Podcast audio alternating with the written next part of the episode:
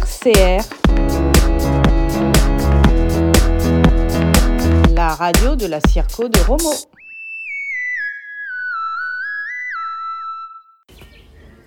Bonjour Madame Prévost. Bonjour.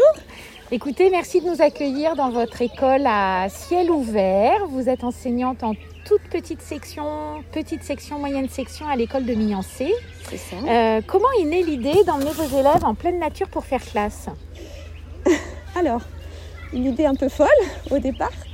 Euh, disons que ça fait une dizaine d'années que je travaille à l'école de Miancé, et puis euh, avec des petits. Et puis c'est vrai que je trouvais que les laisser enfermés euh, toute la journée, même s'il y avait les récréations, pour moi c'était pas suffisant. Il manquait vraiment d'espace et de nature.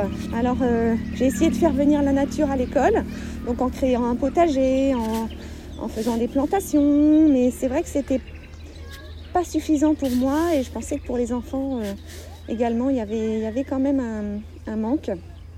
Alors euh, c'est en discutant avec des enseignants, notamment un groupe euh, du Loiret avec qui je discute beaucoup, les enseignants du Loiret, et une collègue qui a mis en place cette expérimentation et qui m'a qui m'a parlé de ça et, et je me suis dit allez je me lance. Donc c'est vrai que ça n'a pas été facile au début de prendre cette décision, mais voilà, c'est une belle expérimentation en tout cas que j'ai commencé donc au début de l'année.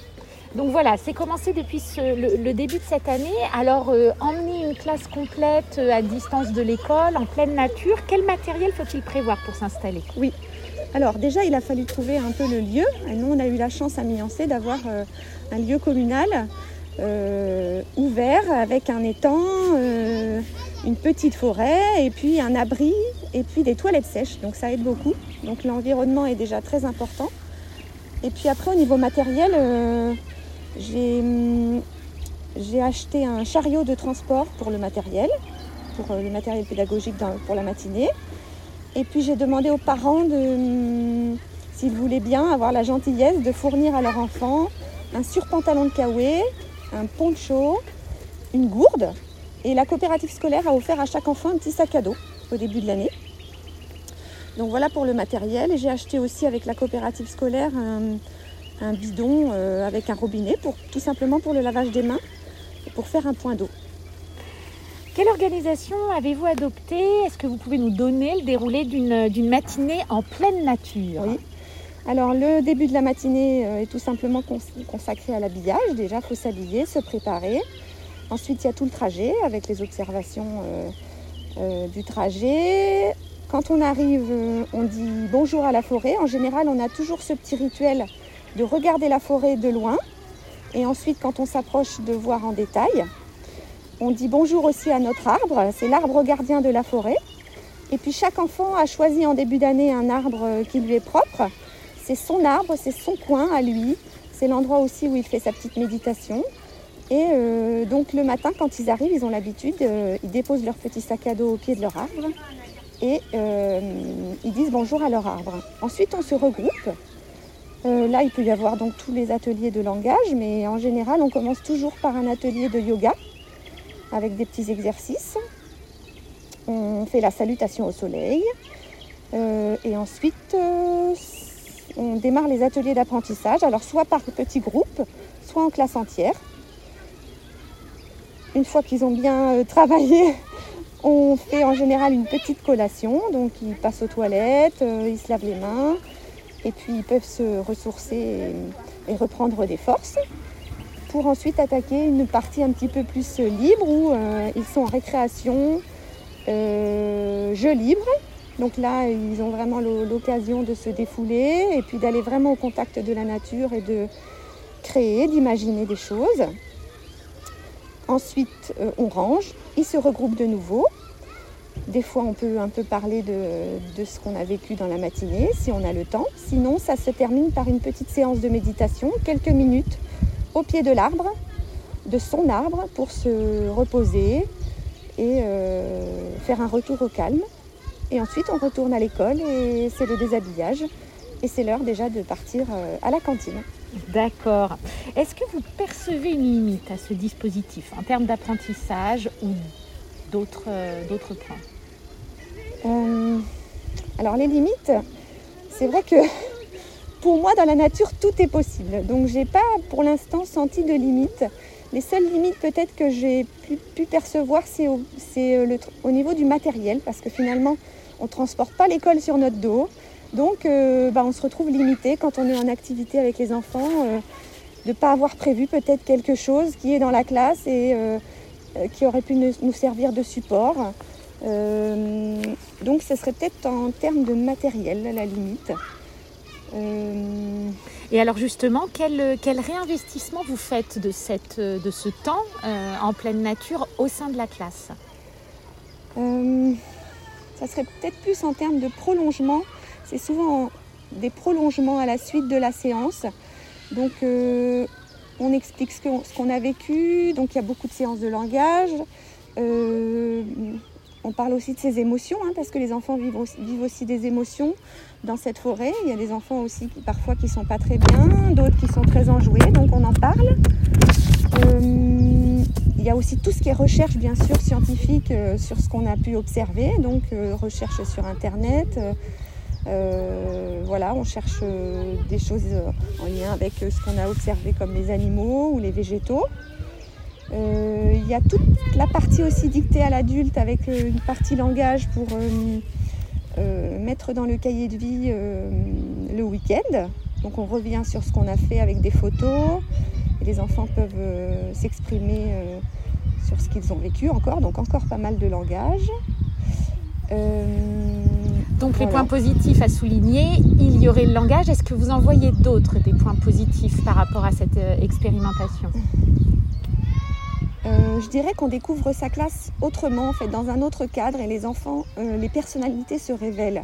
Je trouve que finalement, quand on est dans une classe, bah, on a toujours des enfants qu'on catégorise un peu comme étant scolaires. Ils se retrouvent dans une forêt et puis ils ne savent pas comment forcément jouer.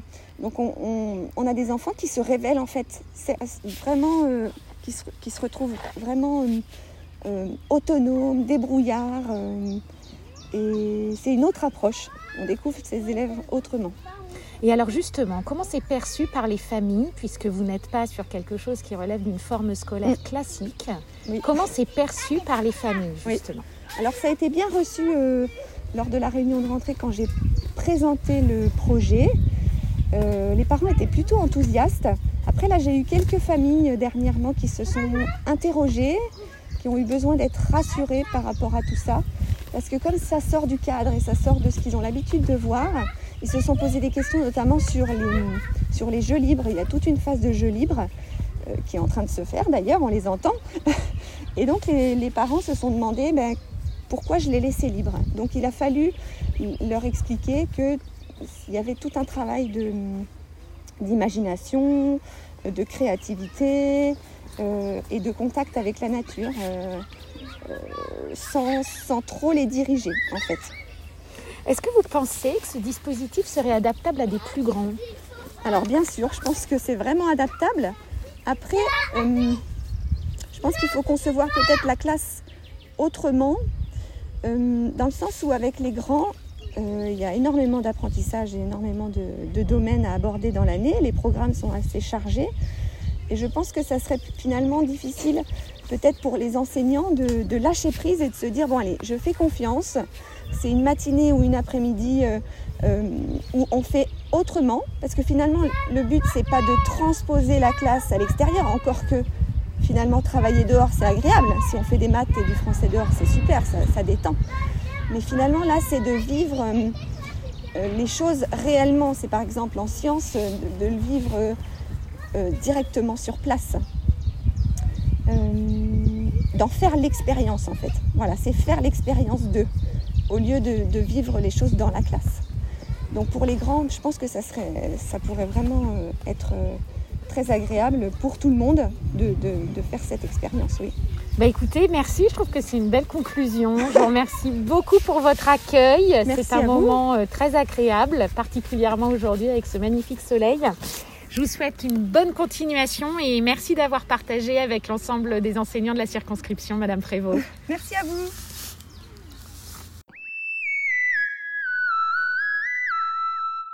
Qu'est-ce que tu es en train de faire dans la forêt, Kalia? Je suis en train de prendre des petits trésors. Et qu'est-ce que tu vas en faire après de ces trésors Bah, je vais aller dans les cerceaux pour voir combien de syllabes.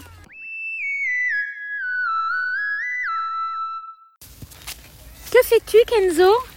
Moi, j'ai collé une plume pour maman. Tu as trouvé une plume pour maman. Et où est-ce que tu la mets? Dans le sac. Tu as un Euh, sac? Oui. Et moi, j'ai crevé une plume pour ma maman parce qu'elle adore une plume.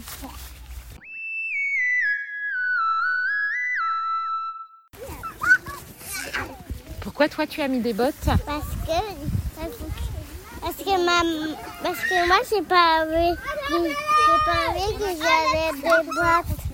Mais le mardi, pourquoi est-ce que vous mettez des bottes J'ai effectué à l'école que la forêt. C'est l'école dans la forêt Alors vous mettez des bottes? Oui.